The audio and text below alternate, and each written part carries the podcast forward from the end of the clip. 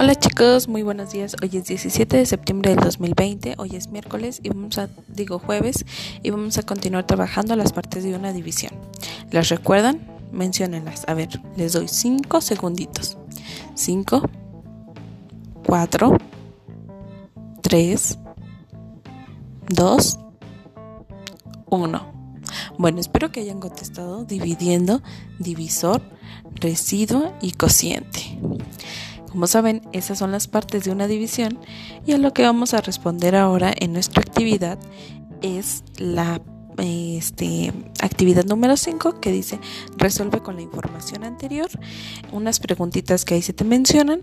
Solo son tres este, en la primera actividad y en la segunda es reflexiona y contesta considerando que todos los equipos tienen el mismo número de integrantes y se te hace una pequeña pregunta vas a responder a esas dos pequeñas actividades para el día de hoy y no olvides que las partes de una división es muy bien, dividiendo, divisor, residuo y cociente. Excelente.